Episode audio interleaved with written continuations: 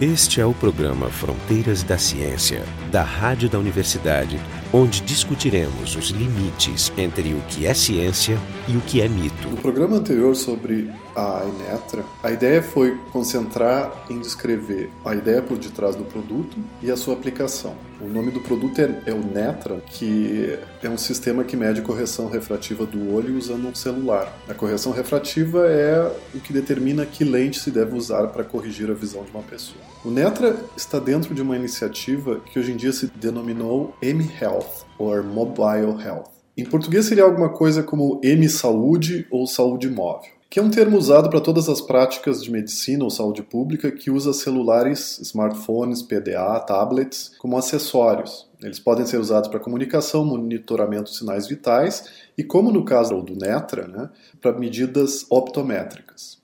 Até uma expansão interessante disso seria o uso de drones, por exemplo. Recentemente apareceu na mídia um drone que presta serviços de emergência cardíaca e que usa o GPS do celular da pessoa que está sofrendo problema cardíaco para levar um defibrilador ao local. A rapidez com que isso é feito, comparado com a ambulância enfrentando o trânsito das grandes cidades, diminui muito o risco de morte. A M-Saúde terá um impacto social importante, já que Falta equipamentos médicos, inclusive profissionais de saúde, em áreas remotas nos países em desenvolvimento. Mas o que não falta lá são celulares. Se estima que existem em torno de 6,8 bilhões de contratos de celulares no mundo. E a população mundial é em torno de 7 bilhões. Não quer dizer que cada pessoa no mundo tenha um celular, mas o número de contratos é uma estimativa da, dessa cobertura. Então, celulares não faltam, mesmo nos, nos países em desenvolvimento como o Brasil. O interessante dos celulares é que essas pessoas, que muitas vezes são, né, na maioria delas, pessoas pobres né, e sem recursos, elas carregam uma tecnologia muito desenvolvida. E essa é a ideia do M-Saúde, usar essa tecnologia em favor dessas pessoas. Então, retomando o Netra, é um, né, nasceu da pesquisa científica dentro do ambiente acadêmico. Quem de nós que trabalha na interface de ciência e tecnologia nunca olhou para sua pesquisa e pensou: será que eu não posso patentear isso e colocar essa ideia no mercado? Enquanto que isso parece muito natural aqui nos Estados Unidos, onde à volta de cada universidade existe um verdadeiro nascedouro de empresas de tecnologia, no Brasil essas iniciativas ainda são tímidas. Existe um reconhecido esforço de todas as partes, né, governo, universidade e empresa, para fazer isso andar. Mas ainda a gente tem muito o que fazer. Então, a ideia do programa de hoje é um pouco perguntar né, para o convidado, que é o Vitor Pamplona, que é diretor tecnológico da Inetra, né, mas também, como foi dito no programa anterior, ele é brasileiro, está aqui no, nos Estados Unidos, fez a pós-graduação, fez o, o, doutorado na URGS, né, então ele tem os dois lados, tem o lado da academia e agora, como empresário, né, tem o lado da empresa. Então, a ideia do programa de hoje é perguntar para o Vitor um pouco da, de qual é a trajetória, quais são os passos para fazer com que essa ideia que se originou na academia se transforme num artefato, né, num objeto, que a gente chama produto, que pode ser comercializado. Então, fazem parte do programa eu, Marco de Arte, o Vitor Pamplona, que eu já introduzi, e a Aline Villavicencio, do Departamento de Informática Teórica da URGS. E esse programa está sendo feito diretamente do MIT. Antes da gente falar da, da questão mais de empresa, eu, retomando um pouco do assunto do programa anterior, eu queria saber, uma vez que o, que o produto né, está terminado, ou quase terminado, como é que se consegue a aprovação desse produto pelos órgãos de controle, já que é uma coisa que vai ser usada para a saúde, né? então ela, ela é muito controlada. Então, quais são os passos agora próximos? Tu tem que, tu tem que ter aprovação do FDA? É, existem a aprovação das entidades regulamentadoras tanto aqui quanto no Brasil, uh, que normalmente leva algum tempo e uh, as próprias entidades estão tentando fazer isso um pouco mais rápido, porque... Ah, tu, tu tem também, tu está tentando entrar no Brasil. Sim, você tem que entrar numa, de uma forma que, por exemplo, como o aparelho celular que o, que o nosso aparelho usa, ele muda de seis em seis meses, a aprovação que você tem dessas entidades regulamentadoras não pode ser maior do que seis meses, porque de outra forma você vai lançar algo que não tem mais o celular disponível para fazer o teste. Então depende de como a regulamentação é estruturada. Ah, em alguns países, por exemplo, você não tem nem como lançar o aparelho, uhum. porque ele demora uma regulamentação que demora, a aprovação em si demora um ano para passar e no final daquele ano você não tem mais o celular disponível para compra. Quando dependente é isso? Por causa do tamanho do celular, por causa de, eh, de, de parâmetros não, não, de tela? Aí assim? depende muito do que, que a regulamentação está pretendendo obter da gente. Em alguns casos, por exemplo, nós temos que fazer validação a lado em alguns países, né? Nós temos que fazer validação lado a lado entre esse e um outro aparelho para cada um dos smartphones que a gente usa. Uhum. Então, cada um novo vai ter que ter um procedimento novo lado a lado e resubmeter a, a, avaliação deles. Mas, por exemplo, esse que está aqui na minha, na minha mesa, eu posso botar um iPhone ali, eu posso botar um... Não, não nesse, esse que a gente está trabalhando hoje, ele só funciona com Android, com o Samsung S4. Sim. que é o celular já mais antigo por esse motivo. Ele, ele, é um pouco mais barato, então a pessoa já pode comprar ele de maneira mais acessível, ainda está no mercado, uhum. porque essa Samsung, na verdade, permite eles ficarem por um ano e meio ou dois anos no máximo sendo vendidos. Então você tem uma espécie de. Você consegue trabalhar. Uhum. Mas não são todos os aparelhos que são assim, né? São, muitos outros vão sair de mercado. Isso, isso não é um problema? Como é, como é que vai resolver? Qual é a ideia é um de problema vocês? que nós estamos estudando como resolver ainda. Mas não vai ser um problema, não vai ser um empecilho para a empresa lançar um produto. Uhum. Então, por exemplo, na Índia a regulamentação é muito mais fácil. Você faz uns testes uh, básicos num só modelo e ele já entende que qualquer outro aparelho Android, por exemplo, é basicamente o mesmo sistema operacional, basicamente o mesmo hardware, tem uma série de certificações que eles já fazem em cima disso e funciona para o consumidor final em tempo, em tempo de 6 a, a é, Eu acho que fica muito mais fácil porque se, se, a, então, tarefa, gente... se a tarefa do usuário é juntar essas duas linhas e não interpretar o que está tá no display, então não depende tanto do display, né? Exato, ele na verdade não depende muito do display. É porque eu até consigo imaginar que, que a pessoa vai dizer assim, ah tá, talvez o teu aparelho seja bom para retina. Isso. E, mas não é bom para tal display. Isso. Mas como tu não está querendo focar nada, né? É, então tem, existem, existem essas condições que é, são dependentes de país, cada país tem uma situação um pouco diferente. Nos Estados Unidos, até então, até essa, essa nova onda de equipamentos médicos baseados em celulares, a aprovação da FDA era relativa a um build, a uma versão única de um sistema operacional. Então, se você quisesse atualizar o seu sistema operacional, por exemplo, você teria que passar ah. pela atualização de novo. Ah, se mudasse o sistema operacional. Se mudasse o build não, number, que é ah, o, o, seri, o, número ah, serial. Se atualizasse ou só o Isso. O então não é uma alteração de, sei lá, Windows XP para Windows 2000, né? Você você está realmente só incrementando um pouquinho, é um update que vem do sistema ah, operacional. É do 10.3 para o 10.4.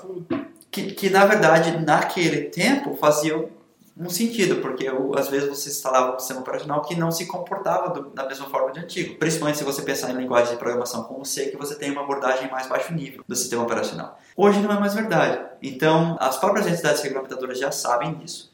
Então, estão começando a trabalhar seus próprios procedimentos para refletir o que o mercado precisa em termos de agilidade e, e tentar especificar padrões. Se o celular atinge um determinado padrão, você pode usar em qualquer equipamento médico, por exemplo. Né?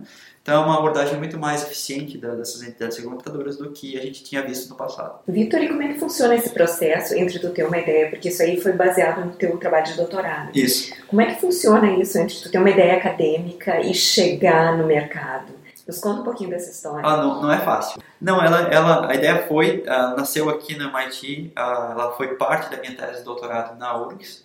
Eu voltei para cá para tentar desenvolver o produto. E nessa, nessa etapa de sair da universidade, com uma inovação muito grande, uma disrupção muito grande de mercado, você, você encontra vários desafios, né? Quem que vai fazer o teu produto, quem que vai comprar, quem que vai vender, quem são os investidores que vão apostar numa ideia maluca como essa. Mas, por exemplo, eu até vou fazer uma pergunta.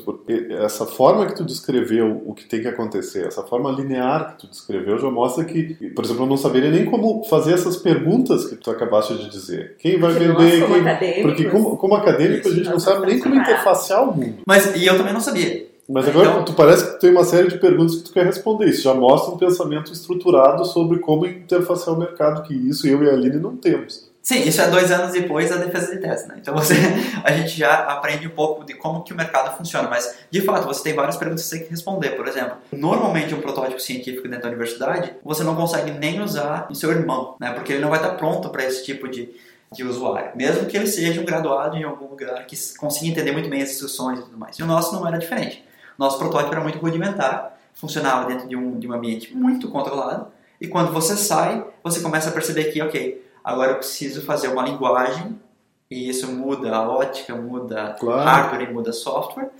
Para que o usuário final, na verdade, consiga efetuar as, as, os, os, procedimentos que eu quero que ele efetue para que a, a, medida seja certa. Então, no final, o que é a acurácia? A acurácia é aquela que a gente escreveu no paper, que é o desvio padrão normal usado dentro da universidade, ou é a acurácia quando você joga no mercado, você não está nem envolvido, ele comprou via uma terceira pessoa o aparelho, está lendo instruções num, num pedaço de papel que você projetou, e naquele momento você tem um outro uma outra abordagem já para a acurácia. Sim, então, à medida que você sai da empresa... Não são condições de laboratório, você não tem... Não são condições controladas. Não, mas é, é, até nós que temos uma formação mais sofisticada, técnica, muitas vezes eu abro um manual e não entendo o que está sendo Exato. dito ali. E, e muitos, pensando um usuário comum... E muitos dos usuários, se você pensar num equipamento normal de oftalmologia para colocar num consumidor final, esse equipamento já não está pronto. Apesar de estar sendo vendido, ele é uma empresa de bilhões de dólares e tal. Sim, porque precisa do médico, precisa do técnico. Precisa do médico você não, não houve um treinamento extensivo sobre o consumidor final. Quando você sai da universidade, você tem uma, uma área de atuação muito pequena. E você vai aumentando essa esfera, colocando mais e mais pessoas como possíveis usuários do teu produto. Até o momento que você diz, ok, agora eu consigo, por exemplo, nosso primeiro foi, nossa primeira market case foi dos, dos ODs, né, dos optometristas. A gente estava fazendo produto para eles. Então, muito mais fácil. Não preciso fazer várias coisas, eu não preciso dizer para eles nada, eles entendem como o olho funciona. Isso foi no começo, quando a gente saiu da faculdade. Depois de um tempo de empresa, a gente estava já começando a adicionar nesse, nesse sistema os estudantes de optometria. Uhum. Depois a gente ampliou, porque a gente chama de Quantified Selfers, que é o pessoal que faz tracking e usa né, o Misfit, o Fuel Band, da Nike e tal. Ele consegue entender um pouco mais os benefícios daquelas medidas. Depois você troca e você coloca, ok, agora eu quero qualquer graduado consegue usar o meu sistema. Depois você troca, qualquer pessoa pessoa com ensino e médio. Cada vez que tu vai fazendo isso, tu vai, mudando, tu vai redesenhando as tuas instruções, vai você, redesenhando isso. o equipamento. Você provavelmente redesenha o equipamento. No nosso caso, teve redesenho da parte ótica para fazer isso acontecer, porque não era muito claro o que eles precisavam fazer no início. E hoje a gente está num estágio que a gente pode dizer, olha, qualquer pessoa que conhece, que saiba o que uma linha é, consegue fazer a medida. É, até o que tu tinha eu... mencionado antes, por exemplo, quando ele era apenas um monóculo. Uma pessoa que entende um pouco de ótica, ela sabe que tem que estar alinhado. Mas uma pessoa que vê aquilo como um aparelho mágico, ele pode, estar, ele pode usar ele desalinhado e não vai se dar conta que está fazendo a coisa errada. Né? Exato. O nosso, nosso aparelho anterior ele tinha várias, várias limitações nesse lado. Alinhamento do aparelho com o olho humano. Diferentes usuários vinham segurar o aparelho diferente. Você tinha aquela a posição de segurar uma arma de lado Sim. e a posição de segurar uma arma do policial, uhum. que as duas se alternavam e aquilo ali por si só já quebrava todos os resultados que a gente tinha, a acurácia e tal. Então nós trocamos, por isso que hoje ele é binocular, porque você não tem mesmo como destruir o alinhamento das duas peças óticas, no caso do teu olho e o, e o, e o equipamento médico. Uhum. E para dar uma ideia assim dessa, desses todos os componentes que estão envolvidos numa empresa, qual é o tipo de perfil de pessoa que trabalha aí? Hoje, no, entre os 15 que nós temos, nós temos ah, engenheiros óticos, designer de lentes, engenheiros eletrônicos, engenheiros mecânicos. De computação nós temos o pessoal que trabalha no servidor, que trabalha na, na aplicação, o pessoal que trabalha com interface, que são os designers. Então você tem design de interface, design de, industrial do, do hardware em si. E isso só desenvolvimento de produto. Agora você sai para desenvolvimento de mercado, você tem o pessoal que faz uh, business development, que é você encontra quem, as, que são as pessoas que provavelmente usariam aquela versão específica do teu aparelho. Análise financeira, contabilidade, claro. E, e a prospecção, o que é mais no CEO mesmo, qual é a visão daquela empresa, onde que ela quer chegar daqui a 20, 30 anos, que é uma coisa muito difícil de você fazer. E elas definitivamente se desenvolvem com o tempo, com a medida que você vai descobrindo novas novas situações de onde aplicar o teu produto, você vai ampliando aquela visão ou diminuindo para atacar, para realmente fazer o que o teu produto consiga suportar aquela, aquela cláusula que você colocou no teu website. Então existe uma, uma, um volume muito grande de gente, claro que eu não estou falando nem dos médicos ainda, que estão envolvidos como usuários, como experimentadores e como e uma parte deles como na definição do produto em si. Então você várias. Os nossos grupos de atuação são, são vários. E, é claro, a parte da regulamentação. Então vem um outro grupo de Mas lado. advogados? Para dizer são advogados, tem o pessoal das patentes, tem o pessoal ah, da, que conversa com a FDA frequentemente, por exemplo.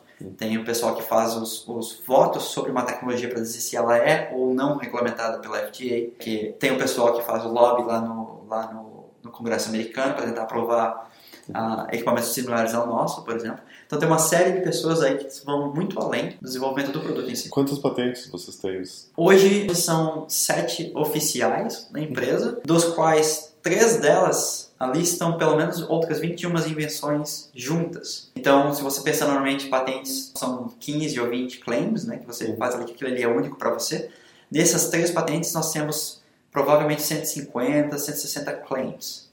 Puxa vida. Que são várias invenções numa só. Por que você faz isso? Por causa de custo de submissão de patentes. Você pega toda uma classe de produtos que consegue resolver Mas, e é, coloca mas no é, texto. mesmo eles estando na mesma patente, eles podem ser garantidos independentemente. Sim, você caso... pode, tem várias variações normalmente no produto e você pode pensar em diferentes maneiras de fazer. Por exemplo, a conexão entre o aparelho e o, e o celular você faz com wireless, né, com, com cabo, com áudio, com, com Bluetooth, com Wi-Fi. São todas elas diferentes, maneiras diferentes que adicionam e removem componentes no, no aparelho final, mudam o custo, mudam o mercado e o mercado-alvo e acabam sendo, no final, produtos diferentes. Então você quer garantir que aqueles, aqueles estão. Queria que tu me comentasse, eu estava lendo ali, vocês têm várias, várias premiações. Pelo, Sim. algumas Isso delas é- têm- têm- até tem uns valores ali ass- assustadoramente grandes. Sabe? Aquilo ali, aqueles 3 mil, 300 mil dólares da Vodafone, 300 mil dólares. Isso. Então, nós Esses- tivemos esses- prêmios. É é um prêmio que vai para a empresa. Não, naquele, Aquele ali é naquela, pessoal. naquele ali foi para a universidade, Ah, para o para MIT. o MIT. Então, quem recebeu o prêmio ah, como membro oficial foi o Ramesh, que é o, o, o meu orientador aqui do MIT. E ele está usando o prêmio em desenvolvimento do projeto dentro da instituição. Isso foi antes da gente sair, então nós ainda estávamos lá. Mas, na medida que a gente saiu, ele continuou usando aquele, aquele valor financeiro que a Vodafone deu para ele para desenvolver outros projetos de pesquisa similares a esse. Ah, que legal isso. Ah, então, na verdade, esse é um dos os prêmios, eles são uma das maiores na nossa história, é um dos itens de maior importância a, a história de vocês tem quantos anos? Tem quatro anos hoje. Na verdade, no 12 de outubro. Nós fundamos a empresa no Dia das Crianças. Então, então, na nossa história, a gente ganhou prêmios do MIT Ideas, que é de impacto social, Uhum. que, né, que é- já é um pouco diferente. Você está dentro da universidade fazendo sua tese de doutorado e faz um projeto de impacto social. Como, como que é isso? Uhum. A gente foi para a Índia, testou uma, uma vila rural com o nosso aparelho dentro da universidade e a gente deixou alguns óculos lá para eles e aquele ali foi o nosso prêmio. Que não é muito, é 5 mil dólares, se você pensar. Ele não tem. Sim, né? não, mas eu acho que a premiação Mas- é, ela mais do que o Mais dinheiro. honorífica É. também. né? Isso, e te dá, te dá uma. Ele te, dá- te deixa em uma posição muito fácil para procurar o próximo. Que no caso foi, nós fomos finalistas do MIT 100K, por exemplo, que é de competição de empreendedorismo. Que apesar de que nós não ganhamos o prêmio, muitos dos investidores Não, exatamente, os investidores estão olhando estão olhando isso. E nós realmente usamos esse tipo de, de visual, de, de aspecto, para encontrar os nossos, nossos próximos investidores. Eles vieram dali. Então você tem, por exemplo, o MIT Dashpan Center, que é o, o bilionário que deu que doa um dinheiro para o MIT para premiar professores que estão fazendo impacto social. Esse também foi, foi 50 mil. E já nos deu, ele é um, um empresário, então ele já abre uma porta para a gente no, nesse, nesse espaço que, se não fosse por isso, seria um pouco fechado.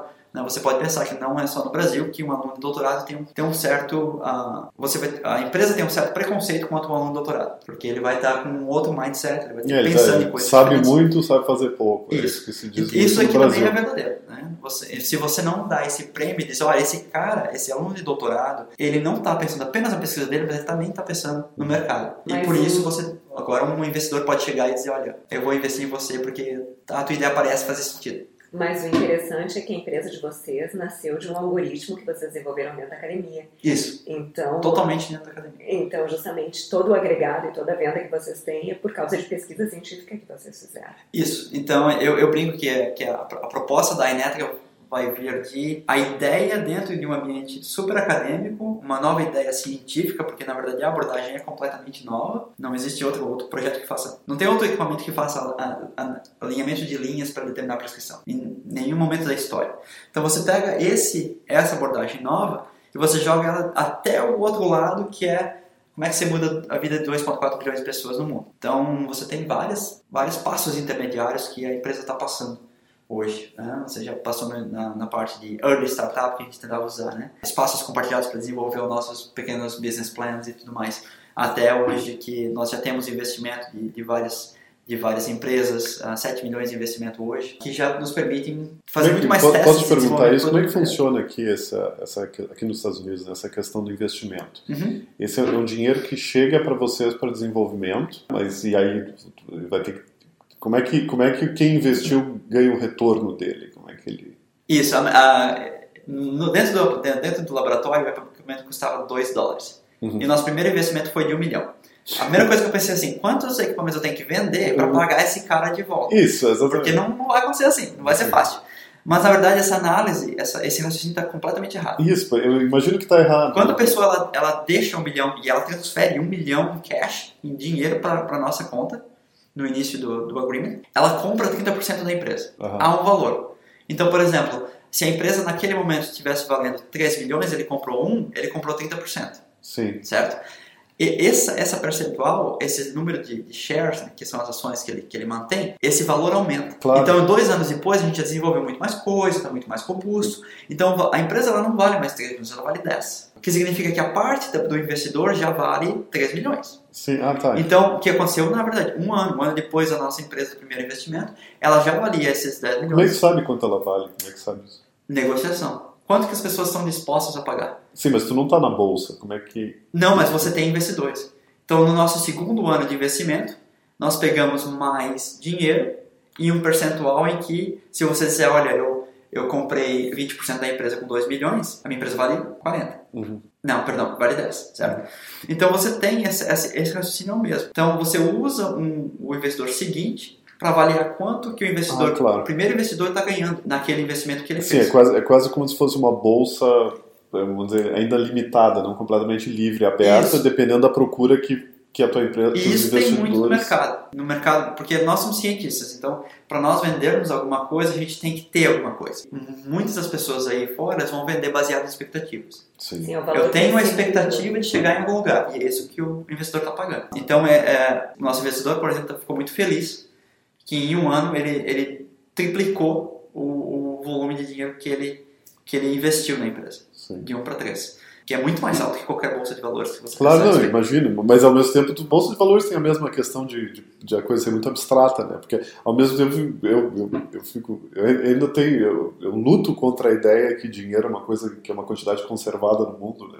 dinheiro não é, não é uma coisa É. conservada. Mas que a soma de todo o dinheiro do mundo não é sempre constante, né? Isso. Né? Mas, a, mas aí ainda dá essa impressão assim, puxa, mas esse dinheiro está entrando e não está vendo a venda ainda. Isso, então a ideia, no caso do investidor, é daqui a 2, 3 anos, ele vender a parte dele da empresa. Ou seja, ele pode, ele pode ganhar dinheiro sem a empresa produzir um único Exato. Ele, na verdade, está ganhando, e muito dinheiro. sem a a empresa ainda produzir um único equipamento. Isso. Mas claro, a empresa de vocês tem potencial infinito, na minha opinião. Isso, e você pode também ver que a maioria das startups como a nossa vão falhar. 10% das empresas que ele está investindo vão, vão trazer algum lucro para ele. Uhum. Então o lucro tem que ser muito alto, senão ele não pode investir nas outras. Sim, E ele normalmente, e realmente não tem como prever quais que vão falhar e quais que vão sim. acertar. Você tem uma, uma, uma visão de como que o futuro vai ser e você tenta atacar aquele, aquelas visões, né? Ahn, mas, obviamente, cada, cada ano que passa, só 10% sobrevive. Tem alguma coisa semelhante no Brasil? O Brasil é um ambiente bem, bem inóspito, né, para fazer uma coisa co- como essa que tu fez. Na Não época teria- que eu tentei lançar a empresa no Brasil, não tinha, estava muito difícil. Porque eu vejo que tem as, as tem, Incubadora. tem as incubadoras, mas já era dinheiro é dinheiro Público. governamental, público, né? Então, e aí tem toda a burocracia pública, os tempos e É, o ambiente para um, pra um investidor no Brasil, ele não é um dos melhores. Porque Mas não é dos menores em geral, mas eu fico pensando ainda, ainda quando é tecnologia, né? Tecnologia significa um produto que não existe ainda. Isso, não, exatamente. E os investidores que estão hoje no Brasil, por exemplo, eles investem muito mais em no que a gente chama de copycats, né, que você vê um modelo sendo usado aqui nos Estados Unidos e você tenta copiar no Brasil com uma outra empresa, uma outra ma- maneira de fazer adaptada ao mercado local, mas ele já tem certa uma, uma intuição muito boa que aquilo ali vai funcionar. É claro, porque Pelos testes internacionais. como, ele viu como funcionou Isso. lá fora. Então, hoje, a maioria dos, dos investidores vão por essa linha. Mas eles estão começando a se diferenciar em algumas, em algumas vias. Tem uma novas incubadoras de hardware, por exemplo. Hardware é sempre difícil. Né? Você tem que você precisa muito ter, um, ter uma robustez muito mais alta no teu investimento do que você teria em software. Ah, e o Brasil, ele, a legislação do Brasil é, é feita de certa forma que o investidor, se a empresa fizer alguma coisa, principalmente errado em relação trabalhista, o investidor pode tomar o processo. Ele não para só na empresa. Então, o risco de ser investidor no Brasil é muito mais alto. Ah, o, o investi- o investidor pode ser responsabilizado pelo, pelo, apesar que ele não pelo tem problema nada a da ver, empresa. exato, apesar que não tem nada a ver com a execução daquilo que ele colocou no dinheiro. Né? Então você, você imagina. Quer você, dizer, o investidor ele, ele, ele, acaba sofrendo dos dois lados, né? Isso. Sofrendo porque a empresa não foi bem e sofrendo porque ele ainda arca com os custos e os desvios que a empresa talvez tenha feito. Exato, e que é um problema sério no Brasil, porque se você pensar se o investidor está investindo em 200 empresas, ele não consegue garantir a empresa ela tem que se garantir naqueles, no cumprimento das leis nacionais ah, e não o investidor. O investidor não consegue focar tão bem assim. Então, nesse caso, ah, eu defendo que a legislação brasileira precisa ser mudada para tentar garantir que pelo menos o investidor seja protegido, protegido e consiga fazer o trabalho não, dele. porque ele já está entrando com um risco danado. Né? Isso, ele vai, eh, no, nosso caso, se a gente não conseguisse fazer a empresa crescer, ele perderia um milhão. Ele, ele joga fora. É, isso, é, multa, isso já é um risco suficiente para o cara, né? Ainda, imagina se ele ainda tivesse que, que pagar os funcionários, indenizações e coisas assim. Né? Então, aí você pensa que o Brasil não é a comunidade brasileira de usuários ela não é muito aberta à inovação. O brasileiro é normalmente muito conservador. Então, Mas a impressão que eu tenho é que isso está mudando, que nos últimos anos tem mais empresas de tecnologia que estão se estão abrindo centros de pesquisa no Brasil. Isso, e, e o Senai está fazendo um trabalho incrível, com 26 centros de inovação no país e tal. Então eu acho que vai mudar, o brasileiro vai se tornar muito mais engajado em testar coisas que provavelmente não estão prontas ainda para aquele. Né? O Facebook recém lançou, vamos usar. Deixa, deixa eu ver o que que que que tá, como é que é essa nova plataforma aqui? Deixa eu, deixa eu tentar investigar. Quem sabe naquele momento né, você precisava de uns usuários mais do tipo que aceitam inovação e estão dispostos a, a pagar por serem os primeiros clientes. Né? Você, e você, você tem um benefício por ser o primeiro cliente, e você, mas você também tem muitos custos em termos de ser o, o, o cliente. Né? Do, você pode não ter uma estrutura estável, o, né, o manual pode não estar perfeito para você, você tem que se complicar um pouco. É mais ou menos impressora 3D, né? Quem compra impressora 3D hoje sabe que não vai funcionar. Ela, ela, você, ela, chega na tua casa, você vai ter que fazer um ajuste para ela funcionar. E aí você vai ter que ir online descobrir. Então, à medida que a, essas empresas crescem, esses problemas vão se diminuir. E aí você chegar num ponto em que né, a, o produto é realmente aceitável numa camada maior da população. Mas no início você tem que ter essas pessoas que pelo menos investem um tempo deles dizendo, ah, eu quero ver esse negócio acontecer e vou tentar usar uh, na minha própria na minha própria empresa, na minha própria casa. E a mentalidade acho que tem mudado muito também nos últimos anos, porque um investidor, por exemplo, um teu investidor, ele sabe que ele não está só investido no algoritmo que tu desenvolveu, mas em centenas de anos de pesquisa de ciência Exato. que levaram ao desenvolvimento desse algoritmo, a um doutorado inteiro, que foi o que tu fez, né, a um tempo de formação. Então ele não está pagando só por um algoritmo, ele está pagando por ciência como um todo. Normalmente o investidor investe no time. Ele nem investe na, na, na, técnica. Ele diz o seguinte, ele olha para o time e diz, será que esse time consegue ir para frente? E é muito, daí tem essas, você tem um, você tem uma parte técnica boa que, que consegue não apenas saber onde está, mas pois é. consegue é. imaginar as soluções possíveis dos problemas futuros que eles podem ter. É, isso né? não é necessariamente só o cara da técnica, né? Eu acho que na universidade também tem esse mito que o que vamos dizer que a boa empresa ela está assentada numa boa ideia não necessariamente, não necessariamente. Né? numa boa ideia técnica que eu quero dizer assim Sim. ah eu descobri que eu trocando parafuso de lugar isso vai ficar muito mais leve meu produto é. não não é isso não basta isso uhum. né? a prova é que hoje uma das empresas do, do Vale do Silício que é baseado no, no IRC que não sei se vocês lembram a, o a protocolo de comunicação feito nos anos 80 90 que muitas pessoas uh, que hoje têm 30, 35 anos usou no Brasil para comunicar com seus amigos na época de 95 até 2005 talvez. Ele simplesmente recriou aquela, usando o mesmo protocolo, aquele protocolo antigo, aquela tecnologia antiga, ele fez um rebranding inteiro e hoje ele conseguiu um fundraising, conseguiu captar do investidor 122 milhões de dólares para investir né, para a empresa se desenvolver. Então, é uma mudança de design, é uma mudança de usabilidade daquela estrutura. A parte técnica é absolutamente a mesma. Uhum. E é uma das empresas de maior sucesso hoje do Silicon Valley, tanto que está aí na, na, mídia em geral.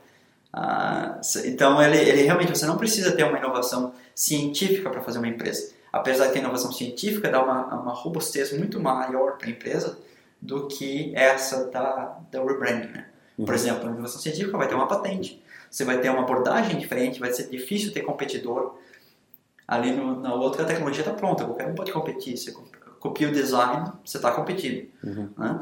Ah, já a nossa já é diferente. Né? Quem quiser competir com a gente vai ter que, vai ter que fazer, um, fazer algo mais, ou pagar pela nossa patente, ou trabalhar para criar um mecanismo um pouco diferente do nosso que atinja os mesmos níveis de acurácia ah, que, que nós conseguimos.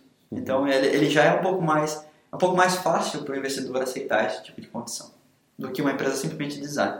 Apesar de que né, 120 milhões você não pode jogar fora, então ele é um caso de sucesso, sim, sem ter qualquer contribuição científica ou técnica na, na empresa deles. Tá bom, muito bem. Então, então hoje aqui no programa Fronteiras da Ciência tivemos o Vitor Pamplona, que é, ele é diretor técnico da Ainetra, a Aline Villavicencio, do, do Departamento de Informática Teórica da URGS, e eu, Marco de Arte, do Departamento de Física da URGS. O programa Fronteiras da Ciência é um projeto do Instituto de Física da URGS, direção técnica de Francisco Guazelli.